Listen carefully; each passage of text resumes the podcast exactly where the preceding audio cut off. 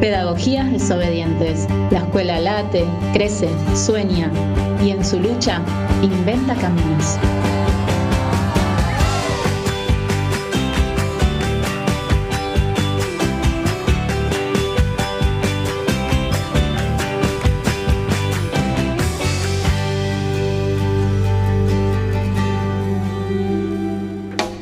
Buenas tardes a todos y a todas. Un viento del sur viene soplando y nos trae aires de transformación y esperanza. Soy Susana Reyes y junto con Alberto Sileoni damos inicio a este programa llamado Pedagogías Desobedientes.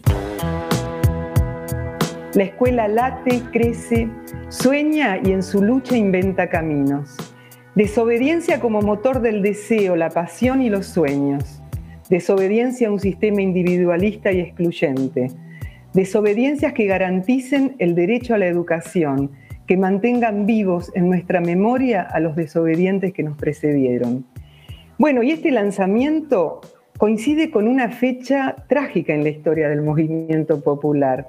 ¿No es cierto, Alberto? ¿Qué tal, Susana? Y a todos, la verdad que la enorme alegría de, y la responsabilidad también, ¿no? De iniciar Vientos del Sur con con nuestro programa. La desobediencia también sirve para no reconocer el poder de los que definen lo que hay que enseñar y lo que no hay que enseñar, ¿no? Este, eso también es, es algo que va a estar presente en, toda la línea de este programa.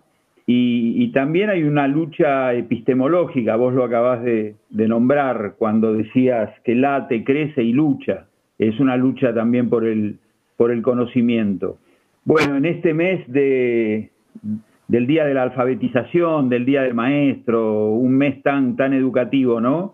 Eh, vos hablabas de dos fechas que son muy dolorosas y que coinciden con el día de hoy, el 16 de septiembre de 1955, eh, una revolución autodenominada libertadora que que el campo popular la llama fusiladora, derroca un gobierno popular. Ese gobierno había hecho 8.000 escuelas, había trabajado como ninguno en la educación para el trabajo, había reducido el analfabetismo, había multiplicado por 10 el presupuesto educativo y había hecho leyes universitarias extraordinarias, entre las que recordamos el decreto 29337, ¿no? Del general Perón de la gratuidad universitaria. Eso cambia para siempre la educación universitaria en la Argentina, ¿no?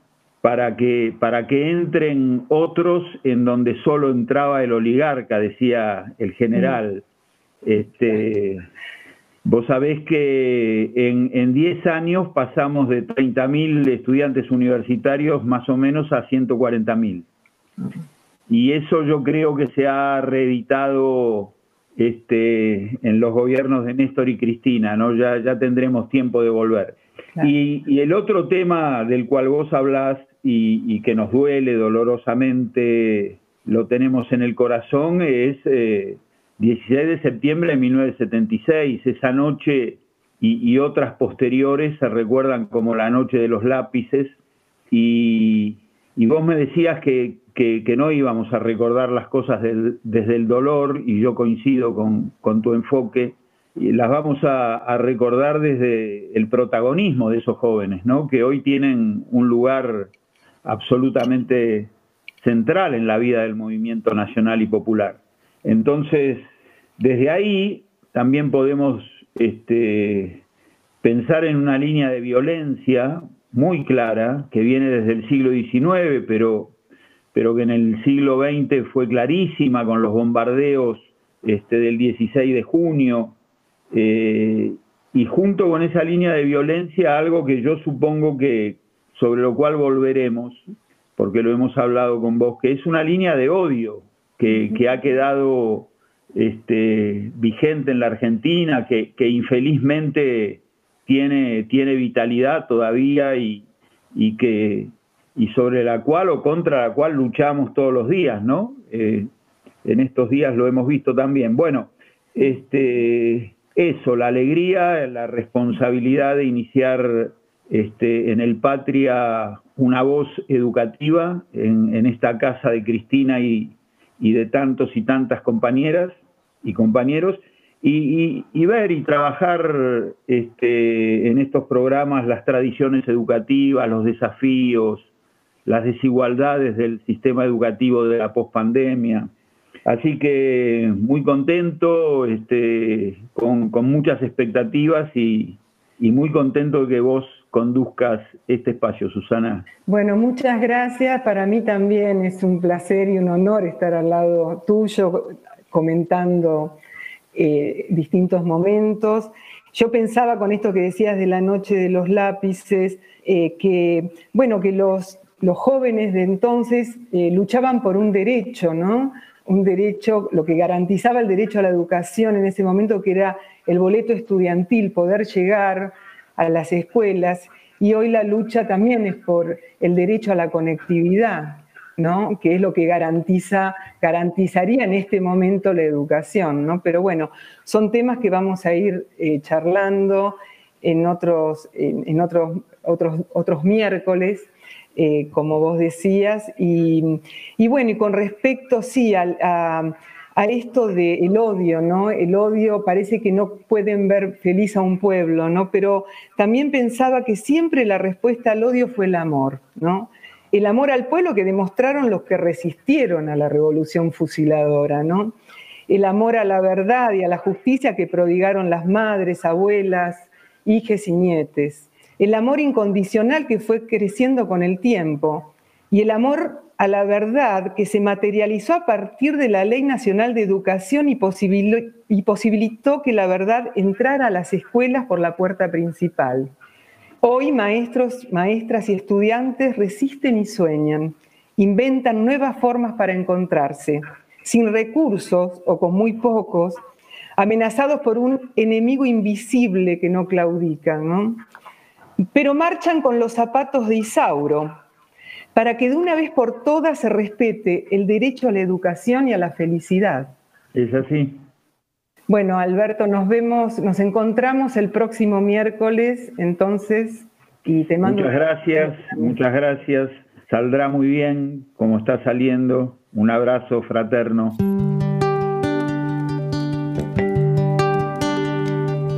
Cuida de mis labios, cuida de mi risa Llévame en tus brazos, llévame sin prisa. Maltrates nunca mi fragilidad. Pisaré la tierra que tú pisas. Pisaré la tierra que tú pisas. Cuida de mis manos Cuida de mis dedos, dame la caricia que descansa en ellos. No maltrates nunca mi fragilidad. Yo seré la imagen de tu espejo.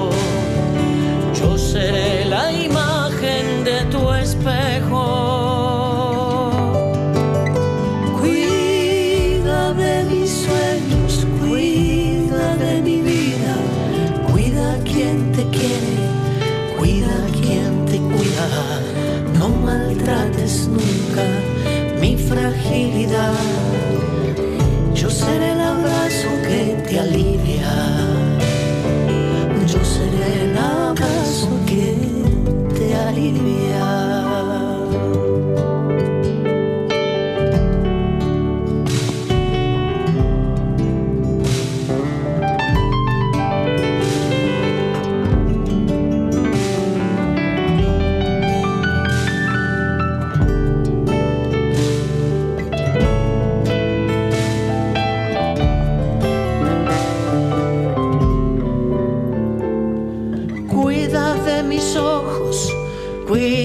Mi cara, abre los caminos, dame las palabras.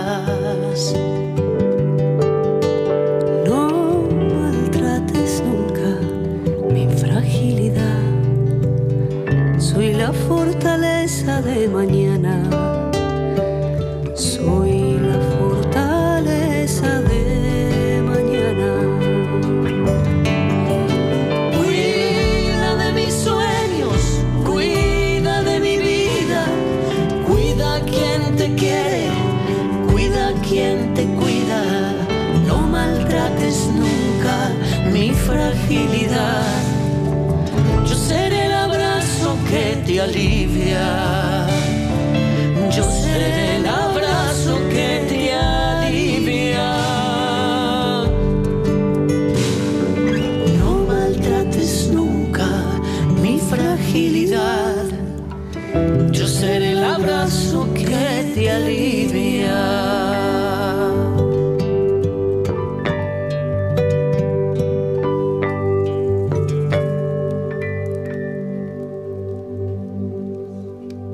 6 de septiembre es una oportunidad para escribir nuevos relatos, recrear experiencias, evocar imágenes, tejer tramas de la memoria y sobre todo proyectar nuevos horizontes. Este año será especial.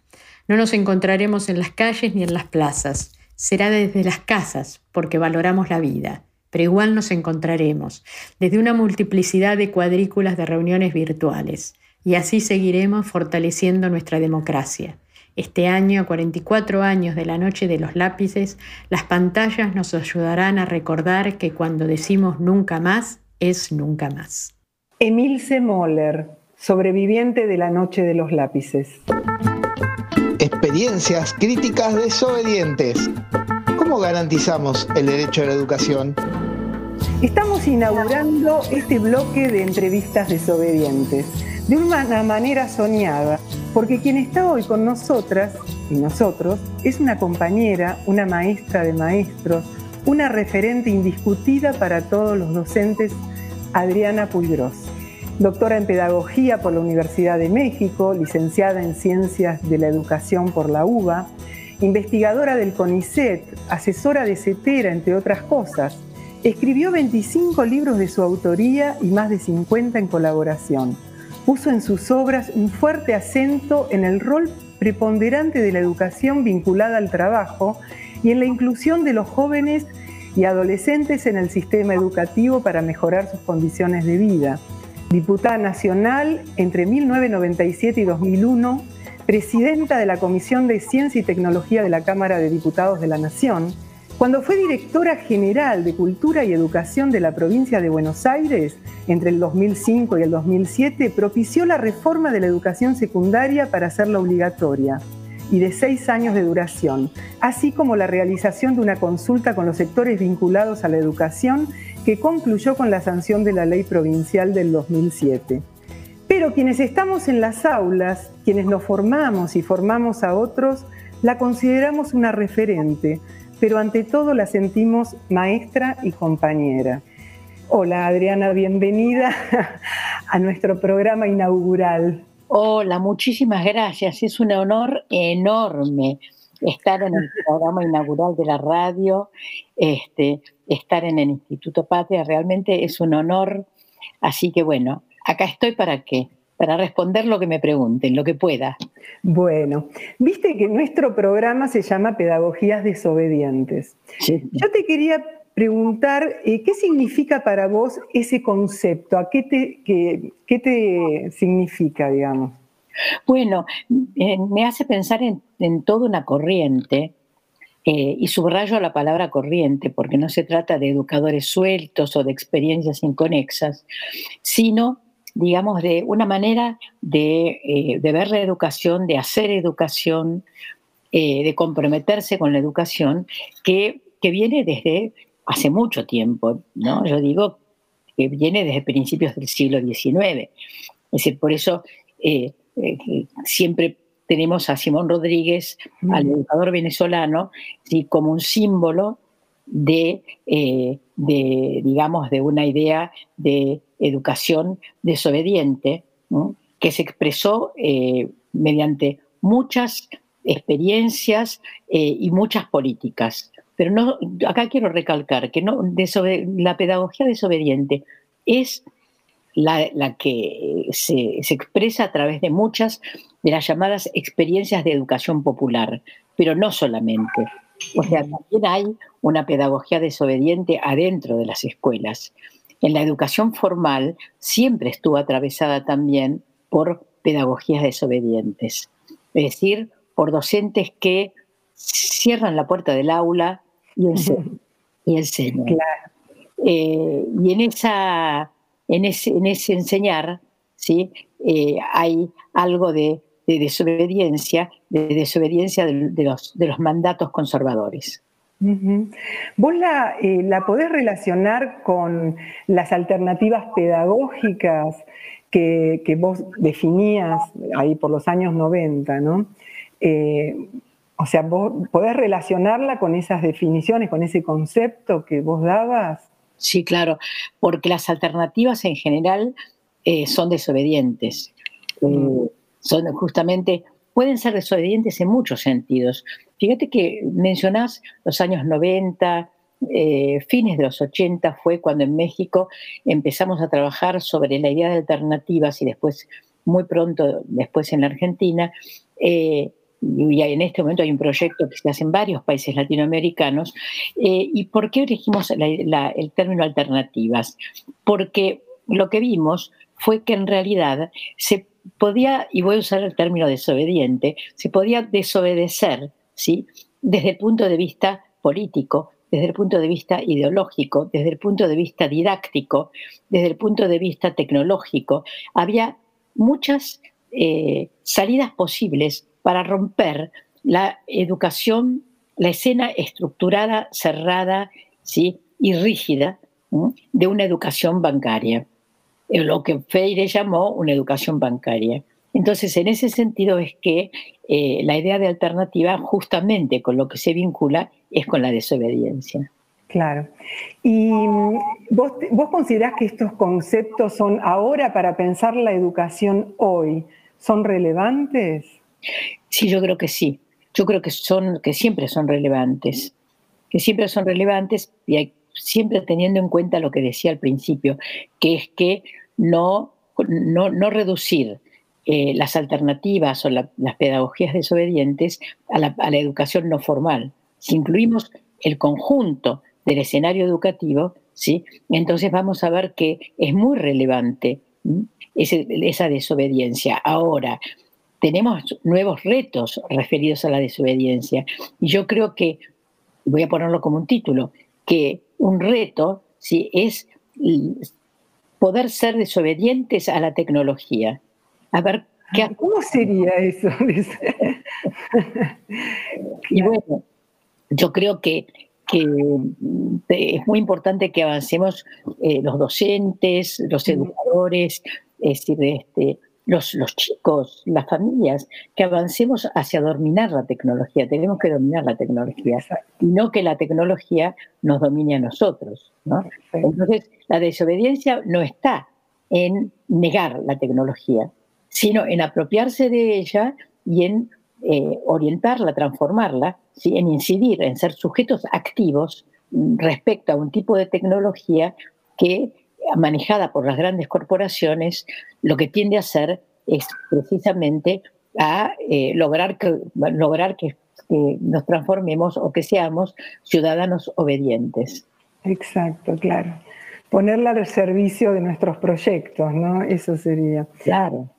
Seguimos conversando con Adriana Puigros en este programa Pedagogías Desobedientes. Eh, mira, vos a fin de año eh, salió un libro, La Escuela Plataforma de la Patria, ¿no? Eh, que en su prólogo vos decías que bueno, que cuando este libro entrara en la imprenta, ya, ah, bueno, había ganado ya el frente de todos, eh, a Evo Morales le habían hecho el golpe de Estado, en Chile la gente había salido a la calle, el Lula eh, había salido en libertad después de 580 días, ¿no? Eh, y bueno, pero vos decís, nos hablás en este prólogo de procesos políticos pedagógicos profundos y de la escuela como plataforma de la patria. Y creemos que es allí donde está la clave, ¿no? Eso, realmente a mí personalmente como maestra, o sea, me conmovió mucho esa, esa idea, ¿no? De la escuela plataforma de la patria, ¿no? Entonces, no sé, querías saber si nos podías ampliar ese concepto. Sí, bueno, la idea es como, como bien saben, eh, como bien sabes, eh, hay digamos, una fuerte corriente antiescolar preexistente que toma como, como teórico eh, a Iván Illich. Acaba vale la pena hacer una aclaración. Mm. Un maravilloso libro eh, que, de obras eh, inéditas de, de Van Illich, en donde hay una entrevista que le hacen en los años 60 y donde él advierte, él dice, la escuela no sirve, la escuela es una institución caduca, que esta era la teoría de Freire, pero la desescolarización puede traer enormes consecuencias con el desarrollo del mercado. Mm. Cuidado con la mercantilización de la educación si no hay escuelas. Entonces, estamos viviendo un momento en donde eh, esta corriente de pensamiento eh, ha encontrado un gran espacio precisamente porque eh, las grandes corporaciones descubrieron a la educación como un mercado con clientela infinita, con clientela que se reproduce hasta el infinito. Y además, es decir, tratando de volcar a su favor ¿sí? un gran principio democrático como es la obligatoriedad de la educación. Pero una cosa es la educación obligatoria vista desde, un punto de vista democrático y popular y otra cosa es apropiada por las grandes empresas mediáticas, este, editoriales, eh, informáticas, etc. ¿no? Eh, es decir, eh, cuando el, alumno se transforma de ser un sujeto, de ser el sujeto de la educación, se transforma en un objeto del mercado. Entonces, digamos, nosotros estamos eh, eh, viviendo en este momento un, debate y un, yo diría un momento de lucha entre dos corrientes, para decirlo un poco esquemáticamente, pero dos grandes corrientes. Una de esas corrientes es la que eh, tiende a la desescolarización, descalificando a la escuela, descalificando a los docentes, ¿sí? y con hechos concretos como, eh, por ejemplo, fundaciones como Enseñar por Argentina eh, eh, y otras semejantes que están en, el país y que muchas de ellas son filiales, como Enseñar por Argentina, filial de, Teach for All, de Enseñar por México, etcétera, ¿no? Es decir, que son cadenas internacionales y que tienen, tienen entre sus tareas formar líderes que puedan sustituir a los docentes, formar en tres a seis meses eh, líderes, así lo llaman, que sustituyan a los docentes. Sustituir a los docentes trae esa idea, trae eh, contenida la idea de eh, eliminar las convenciones colectivas de trabajo, de eliminar, de bajar salarios y de, digamos, reducir, lo voy a decir así, en términos un poco teóricos, pero reducir esa escena dialógica, ¿sí?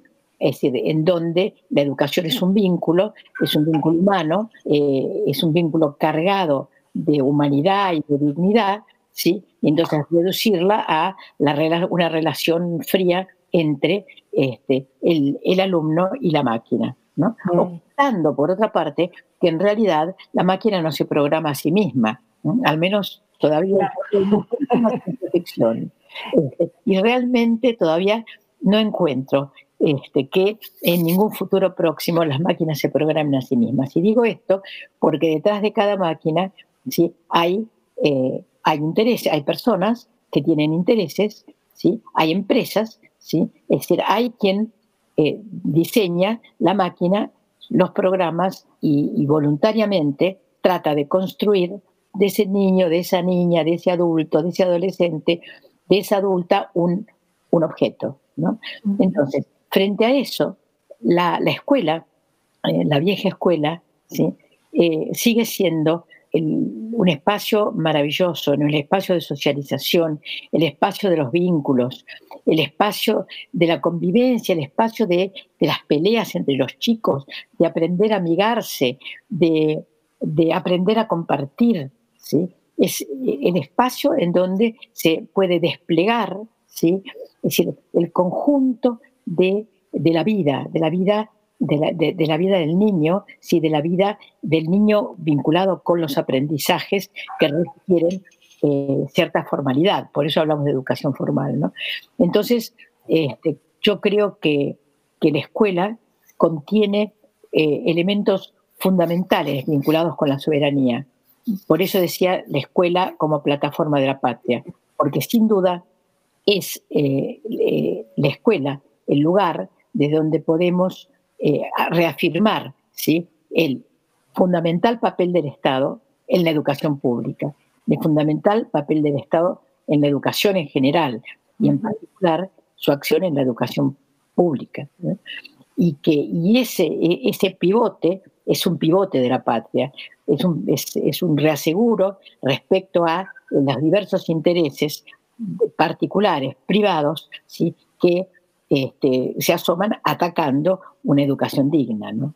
Sí, vos sabés que recién decías, y yo me acordaba en mi escuela, Isauro Arancibia, que vienen chicos y chicos, adolescentes y adultos, ¿no? Eh, que a veces uno cuando llegan y que son chicos y chicas a quienes se les han arrebatado absolutamente todos sus derechos porque viven en situación de calle, pero vienen a terminar su escuela primaria o secundaria, y cuando ellos hacen la canción a la bandera, porque los 20 de junio escriben ellos y le ponen música a la canción que van a cantar durante un año todas las mañanas, eh, me emociona porque esta última dice en una parte, antes que me muera sabré que fui a la escuela. O sea, ah, no sé qué será de mí, pero acá está mi raíz. ¿Entendés? Entonces, por eso, eh, digamos, eh, tan, lo que vos decís, eh, digamos, es así, tal cual, ¿no? La escuela aparte como resguardo, como abrigo, como, no sé, arte, ¿no? El arte que, digamos, que, que,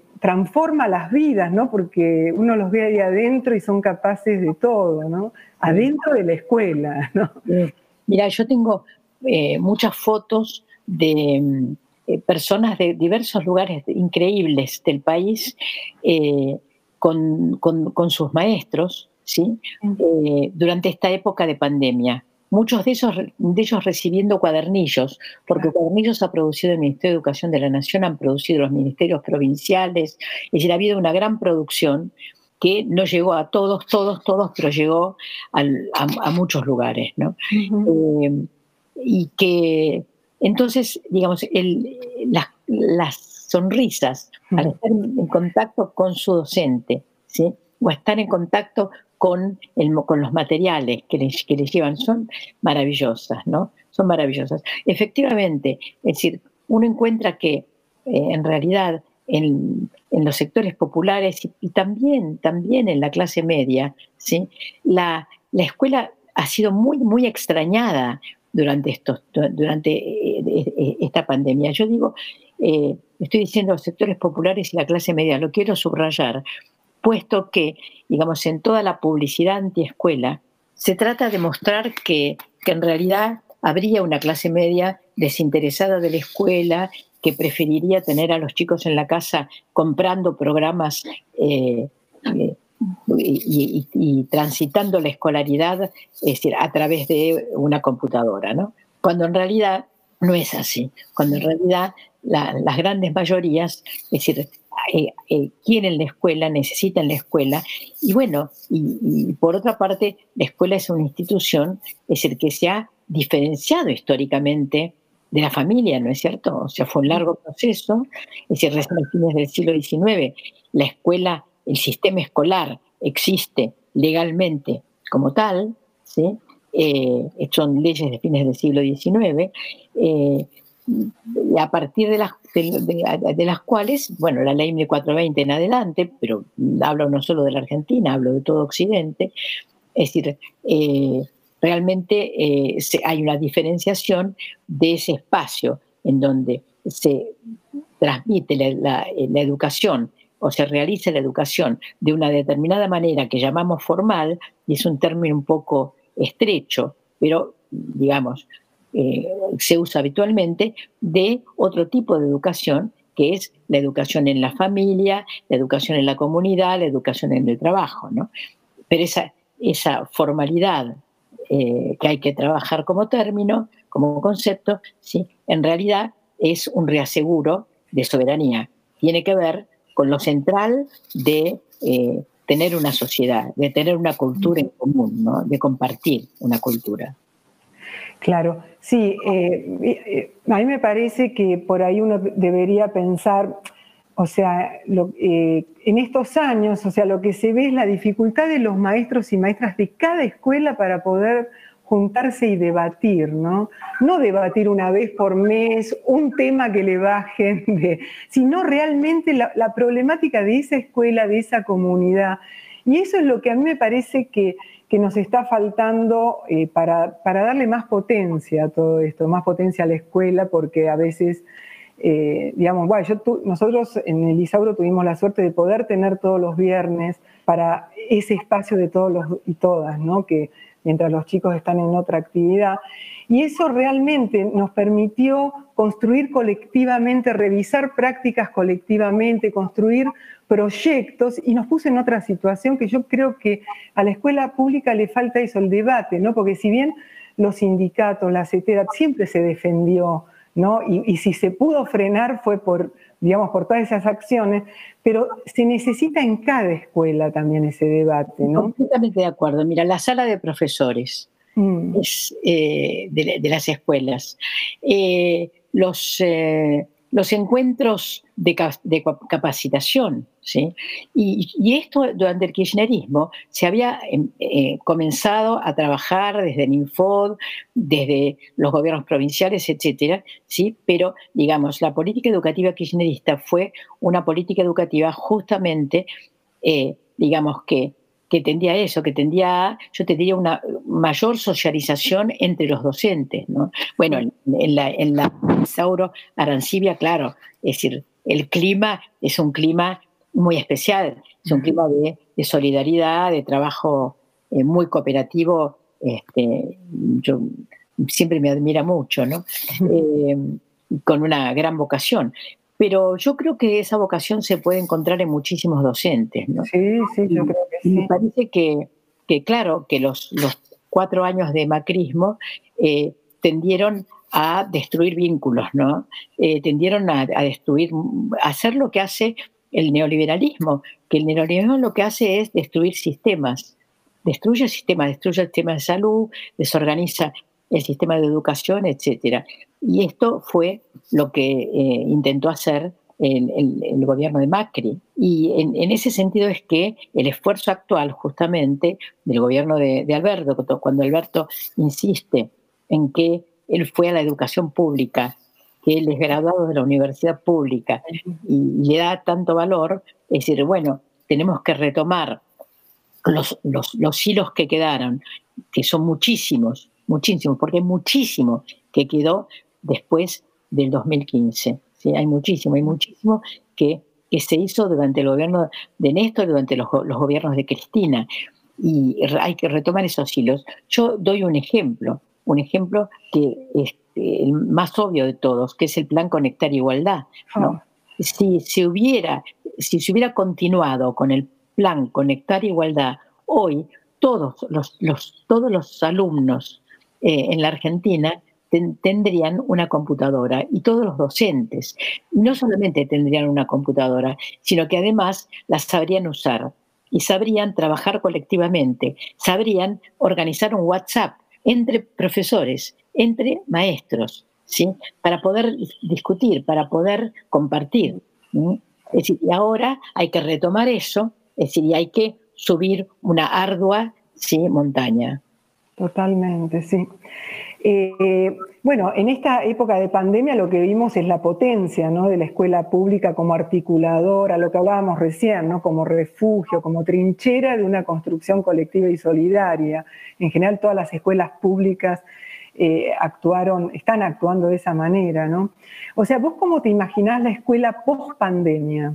Bueno, yo creo, mira, hay un término antiguo, pero que lo voy a usar porque me parece que que mejor lo describe, al menos lo que yo pienso. Yo creo que va a ser desigual y combinada. El sistema educativo va a ser desigual y combinado, o sea que lamentablemente la desigualdad aumenta.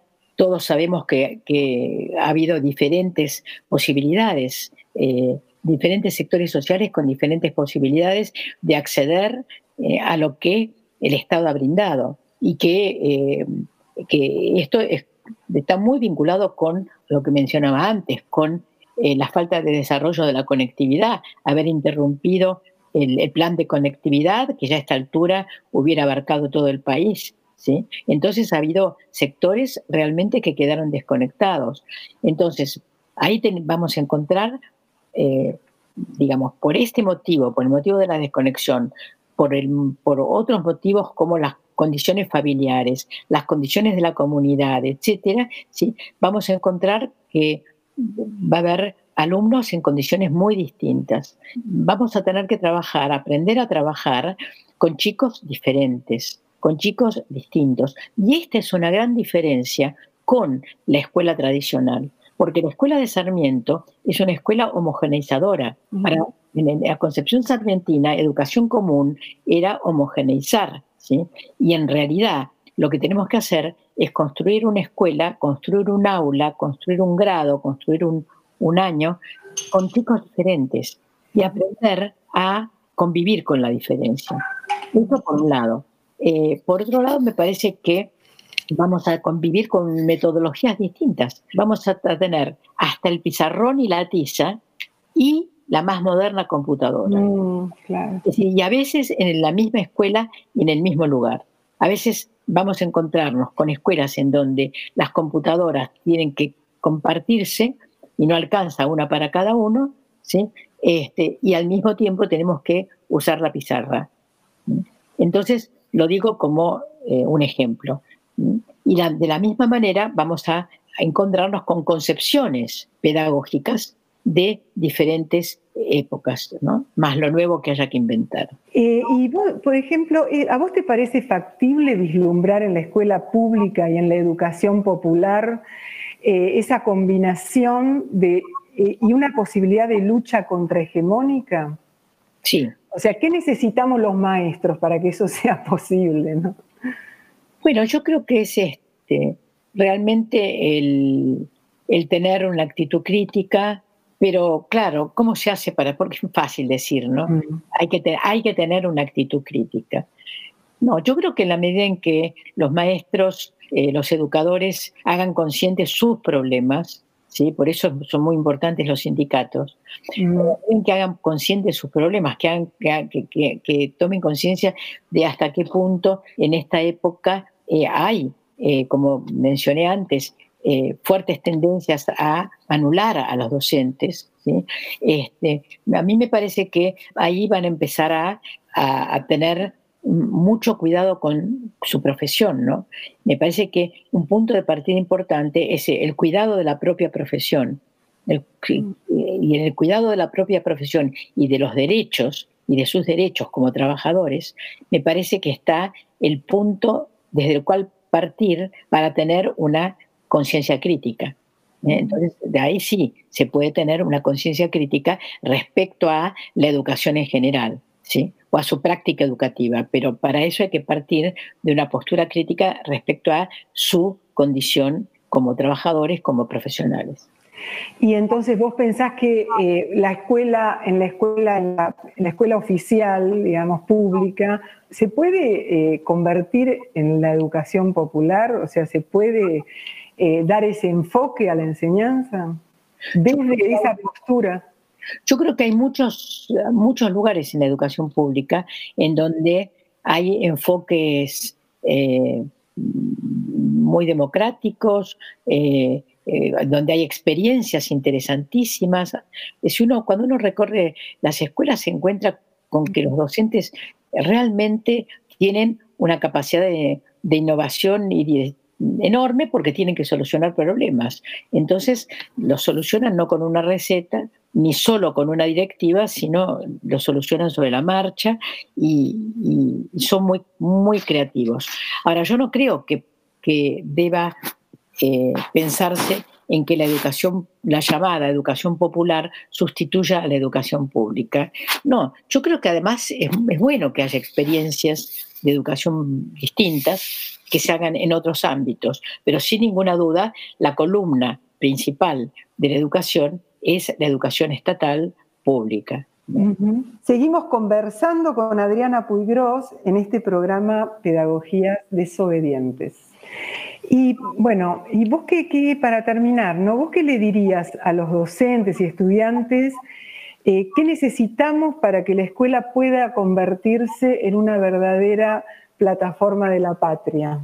Bueno, yo creo que tenemos que, mirarnos entre todos, tenemos que reconocer a los otros, tenemos que reconocer al otro, tenemos que darle la mano, darle el codo, darle el codo poner todos los codos, ¿sí? Mm. Todos los codos juntos en una gran ronda y en un trabajo colectivo. Ay, bueno, ojalá.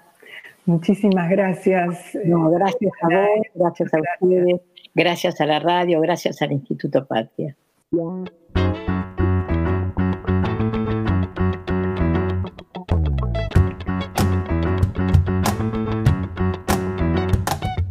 Estamos acá para cantarte la canción más bonita, la que te cuenta una historia de amor, y libertad. Luchamos por la bandera que alzamos y que flameamos día tras día en el Isauro. Bueno, con mis hermanos estudiamos y en verdad queremos crecer, hermanos. Seguimos acá en la Argentina, flaneando todas las banderas unidas. Yo sigo tirando, sigo cantando, sigo rimando y voy coherente para la gente. Ah, y sigo acá de mente. Ya es el principio de un futuro en libertad, donde nuestros sueños hagamos realidad. Poniendo voluntad, viniendo a la escuela, creyendo que es posible vivir en libertad, hablando, escuchando, respetando a los demás. Es la bandera guerrera que nuestra escuela flamea, el latir del despertar, le da vida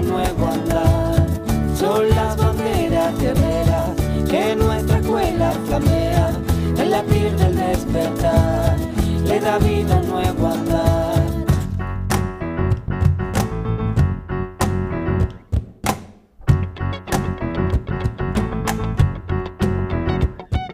Y así finalizamos. Esta es nuestra lucha. Es para ti, es para vos, es para mí. Esta es la escuela más viva que nunca. Ya tú sabes, mi mente te cuenta cosas verdaderas que no esperan para tirar realidad sin parar. Ritmo como un animal, man. Bueno, como decimos, somos cultura urbana, rapeando la verdad de la noche a la mañana sin pavada. Sí, y se termina. Estamos acá en el Isauro todo el día, progresando en esta vida. Es la bandera guerrera que nuestra escuela flamea, el latir del despertar le da vida son las banderas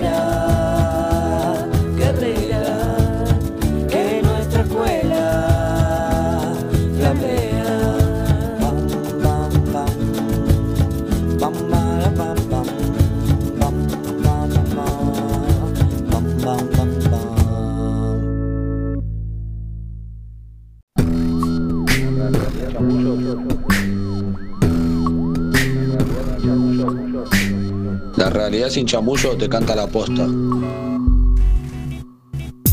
Hola chiques, me presento, me llamo Nicolás Olivera, soy un integrante del CIS y estoy con mi compañero. Hola, me llamo Matías Martínez y, hace más o menos ocho meses estoy transitando por acá por el CIS y bueno, le vamos a contar un poco de nosotros. Yo básicamente a principios de año me encontraba en situación de calle y, gracias a Dios ya, había conocido el Isauro, Arancibia, y gracias a Dios me dieron la oportunidad de ingresar al CIS y, poder armar mi proyecto de vida para, estar mejor ¿no? y no estar en la calle. Gracias a Dios no, eh, eh, este lugar me dio la oportunidad de, no pasar eh, tanto tiempo en, situación de calle. ¿no? bueno, estoy acá en la cuarentena eh, tranquilo y pasándola acá con mis compañeros. Ahora le vamos a leer parte de la realidad sin chamullo, de qué se trata, de, la convivencia, de, lo que hacen despides y demás. Estudiar en cuarentena. Uno, Me levanto, voy al baño y hago lo que tengo que hacer. Me lavo las manos, la cara y me pongo a limpiar. Dos, Paso la escoba, el trapo y hago la cama. 3. Pongo la pava y me pongo a tomar mate con los que vivo. Capaz miro un poco de tele o escucho música. 4. Hora de estudiar. 5. Ahora en cuarentena me junto dos veces por semana con las maestras y los compañeros por WhatsApp y estudiamos mandándonos mensajes. 6. Acá se va y viene la señal. A veces tenemos tantos gastos que para cargar crédito es lo último que pensamos y muchas veces me quedo sin crédito. 7. Le digo al vecino al lado, abrime tu wifi, a ver qué WhatsApp me llegó. Y ahí recién veo que hay tarea. 8. Busco un lugar tranquilo en casa para hacer la tarea o me encierro en la pieza. 9. Bajo la tele que siempre está prendida y no la miro porque estoy concentrado estudiando. 10. Cierro las ventanas porque me desconcentra el griterío de la gente del hotel. 11. Pienso mucho en los compas sin techo en cuarentena. Ellos sí no tienen ni para que le presten el wifi. 12. Es muy difícil estudiar para una persona que está en la calle. 13. ¿Por qué uno antes de estudiar estaría asustadísimo en no enfermarse? 14. Limpio la mesa, agarro una silla, pongo el cuaderno, la lapicera y espero que las maestras saluden. Juntarnos es lo mejor para aprender un poco más. Está bien que nos vemos las caras, pero estudiemos bien y estamos más tranquilos. Nos despejamos de la cuarentena. 16. Las maestras nos dan el trabajo por WhatsApp al grupo y a veces hablamos por privado. 17. Hago la tarea tomando mate. 18. Me pongo contento porque estoy poniendo atención y mi cabeza funciona bien. 19. Estoy aprendiendo a leer. No mucho, pero estoy aprendiendo. 20. Empecé a escribir solo y hago todo bien. Cambié la letra de vuelta. 21. A veces me tiene mal esto de la cuarentena. No tengo ganas de hacer nada, pero lo hago igual. 22. Me concentra bien pensar que voy a tener un diploma para el día de mañana. 23. Cuando termino la tarea, le saco fotos con el teléfono y lo mando a las maestras y al grupo para que me corrijan y me digan lo que está bien o lo que está mal. 24. A veces no tengo ganas de hacer nada porque no es lo mismo hacer en el colegio que hacerlo en casa. 25. Quiero que empiece las clases así podemos estudiar en la escuela de una vez. Bueno, ahora nos gustaría que otros chicos en nuestra misma situación o en situación de calle nos gustaría que nos cuente, ¿no? Cómo es su paso por la cuarentena, si están bien, están mal, si están en un hogar, si están peleando en la calle, si pueden estudiar como nosotros, ¿no? Nos gustaría saber sus historias y, cómo la están pasando. Así que los esperamos chicos y, espero que, que anden bien.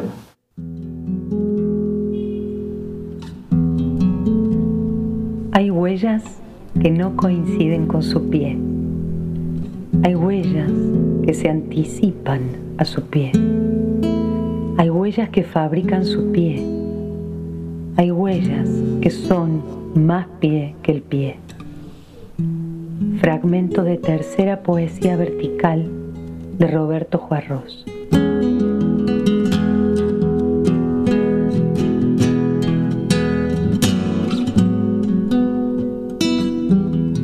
Las tizas de nuestros maestros siguen escribiendo. A este espacio de memoria volverá cada semana un maestro o maestra que los odiadores quisieron callar. Hoy recogemos el legado de Berta Perazzi, su recuerdo reconstruido en las voces de Agustín Perazzi, su sobrino, David Andenmaten, su compañero, Miguel Gil, coordinador de la escuela Berta Perazzi, y Vivi Machiarola, su compañera de militancia. También nuestro agradecimiento a ellos y ella y a Carlos Pardo y Paulo Zambroni que colaboraron en la búsqueda de los testimonios. Berta Perazzi, maestra del pueblo.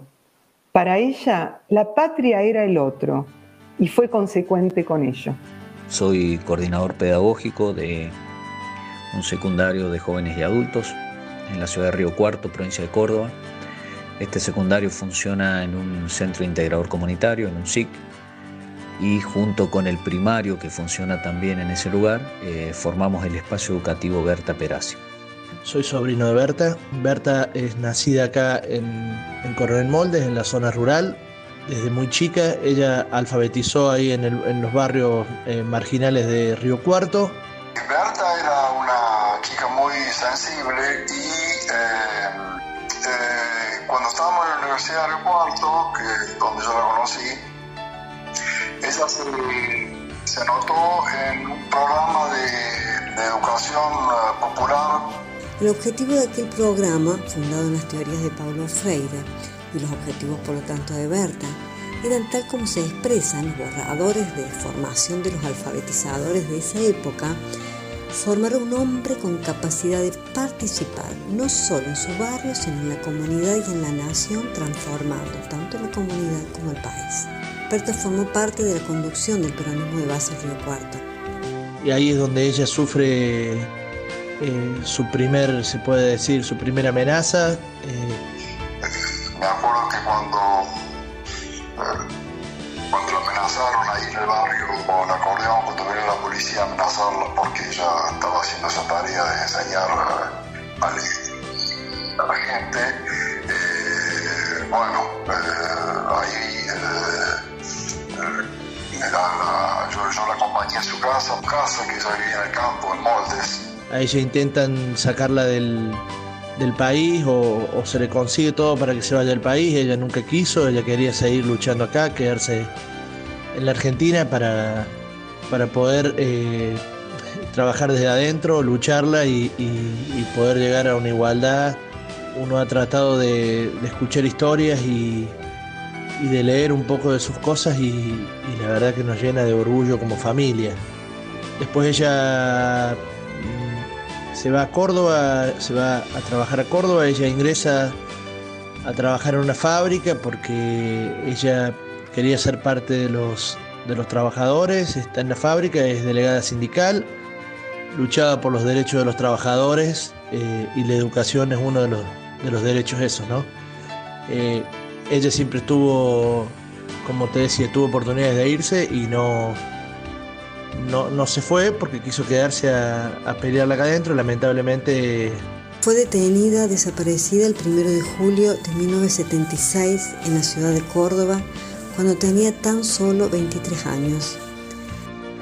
Em, llevamos con orgullo el nombre de Berta Perazzi, reconociendo a, a esta militante social y política, alfabetizadora popular que fue perseguida y desaparecida por la última dictadura cívico-militar diseñamos una bandera, una tarea colectiva porque fue una propuesta de trabajo para los estudiantes que diseñaran, conocimos la historia de Berta y, le propusimos que eh, diseñara una bandera que la representara y que nos representara como espacio educativo. Así que quedó armada una bandera que lleva la imagen de Berta, una frase que dice que a la memoria no se la trague el silencio, como hecho histórico que nos ha marcado y que ha sido muy significativo para nosotros fue la participación de, que tuvimos eh, entre estudiantes y, docentes en la eh, lectura de la sentencia en la mega causa de la perla.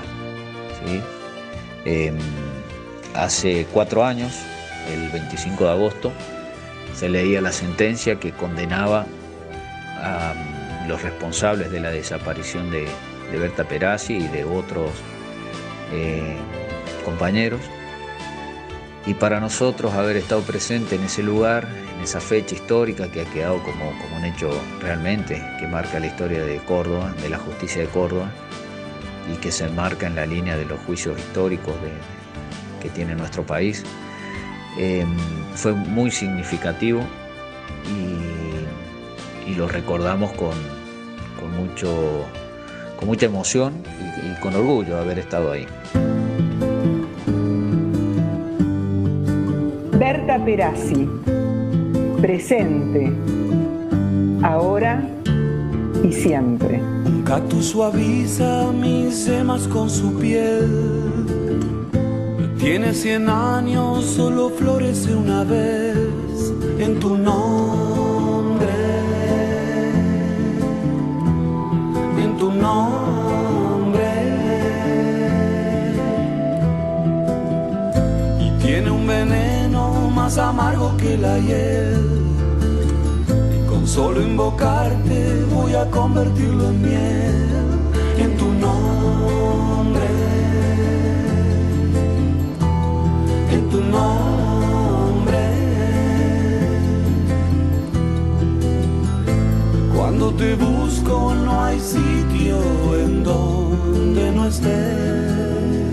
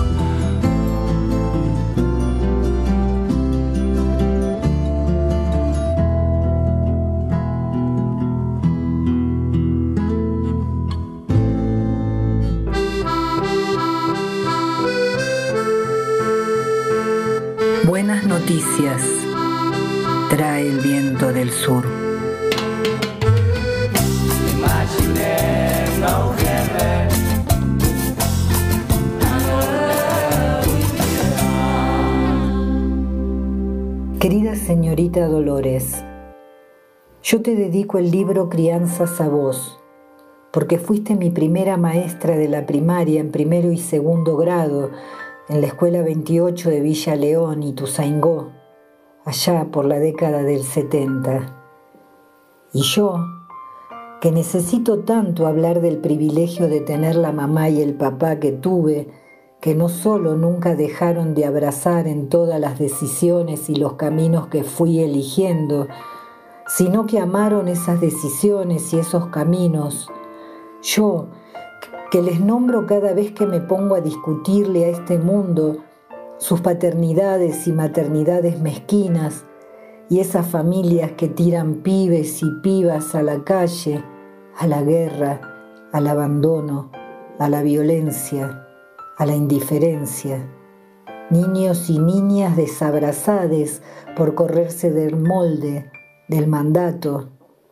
Yo también necesito nombrarte, querida seño, porque vos, que eras abuela y pecosa y toda colorada y bien bajita y usabas anteojos como los que a mí me tocó usar en esos mismos años, también nos marcaste de una manera definitiva, como cuando llamaste a nuestros padres y madres a una reunión y les dijiste que no nos ibas a enseñar solo lo que la currícula exigía, porque si lo hacías, nos íbamos a secar. Así dijiste. Y entonces nos propusiste que tuviéramos otro cuaderno en el que aprender otras cosas. Con total firmeza, esos niñitos y niñitas que éramos, lo escondíamos con rapidez y disimulo y poníamos en su lugar el cuaderno oficial.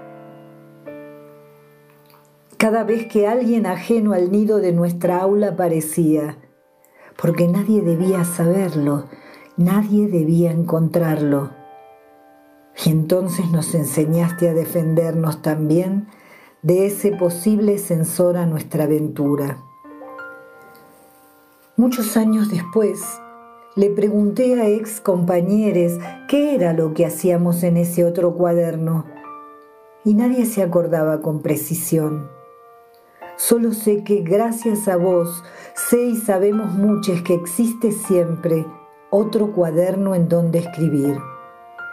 Por eso te quiero agradecer, yo, primer hijo de la madre que después fui.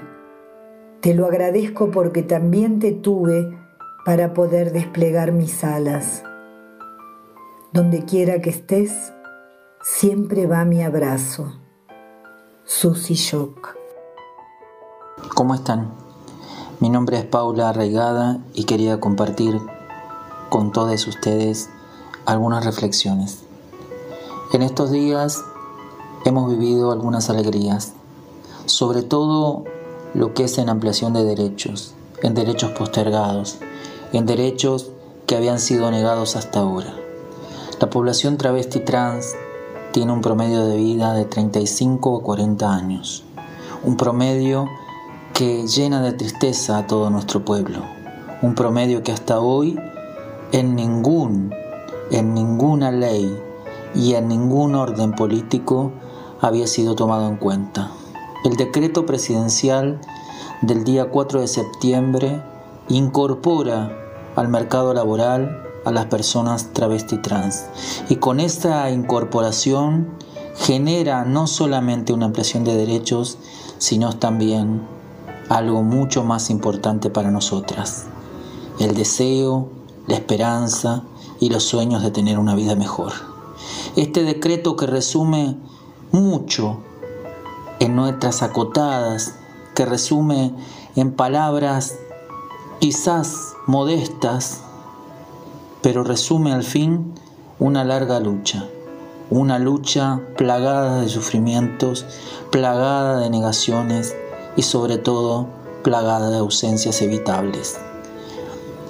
Reafirmamos nuestra enorme vocación por construir un país justo y tal cual como dice nuestro presidente, empezando por las últimas, terminar por todas. Nosotras sentimos humildemente que hemos sido siempre las últimas, casi esas como se dice habitualmente en un barrio, el orejón del tarro. Hoy podemos sentir que esa dignidad que había sido mancillada vuelve a florecer y vuelve a florecer en forma de esperanza y esa esperanza tiene, tiene número, tiene número y es el 721. Ese es el decreto que nos ha devuelto la sonrisa y la esperanza de creer que vamos a construir una sociedad mejor. Volvemos a resaltar estas acciones positivas, porque ese decreto tan esperado, tan necesitado por una parte de la población, también viene a generar cambios positivos para el resto de los trabajadores y las trabajadoras. Queríamos, y quizás me permito decirles que en esta en la voz de esta humilde compañera queríamos nosotras trasladarles a todos ustedes, a las compañeras y a los compañeros que nos apoyaron y nos apoyan en esta lucha, en esta lucha abnegada por los derechos no solamente del colectivo trans, sino por los derechos de nuestro pueblo. Porque siempre como militantes del campo nacional y popular, como peronistas, vamos a llevar en el pecho cincelado lo que ha sido el afán y lo que ha sido el esfuerzo de todos nuestros días y nuestras horas, que es la felicidad de nuestro pueblo. Como homenaje a la memoria de Perón, como homenaje a la enorme figura de Vita, como homenaje al corazón que se rompió eh, aquel 27 de octubre de 2010 de Néstor Kirchner y sobre todo como bandera, como bandera la victoria en nombre de Cristina y en nombre de Alberto. Gracias compañeros Gracias compañeras, gracias compañeros. Hasta la victoria siempre. El cupo es el primer paso. Vamos del decreto a la ley y después de la ley a reafirmar que estamos construyendo un país justo, una patria libre, una patria feminista y sobre todo una patria soberana. Le dedicamos este bloque a la compañera Diana Aravena, cuya lucha fue fundamental para que esta buena noticia se concrete. Acá estamos, tus compañeros con los brazos virtuales abiertos, esperando que te mejores pronto. Bueno, y este primer programa llegó a su fin. Sin embargo, nos queda mucho por decir. En esta oportunidad transitamos por nuestras prácticas desobedientes en el aula, recordamos a quienes dieron su vida por dignificar la educación y crear una escuela más justa, más inclusiva, honramos a quienes nos precedieron, escuchamos a nuestros y nuestras estudiantes y docentes dando testimonio de ese amor inclaudicable y desobediente que nos posibilita cambiar la realidad un poquito cada día. Los esperamos entonces el próximo miércoles a las 20 para seguir contándoles historias desobedientes.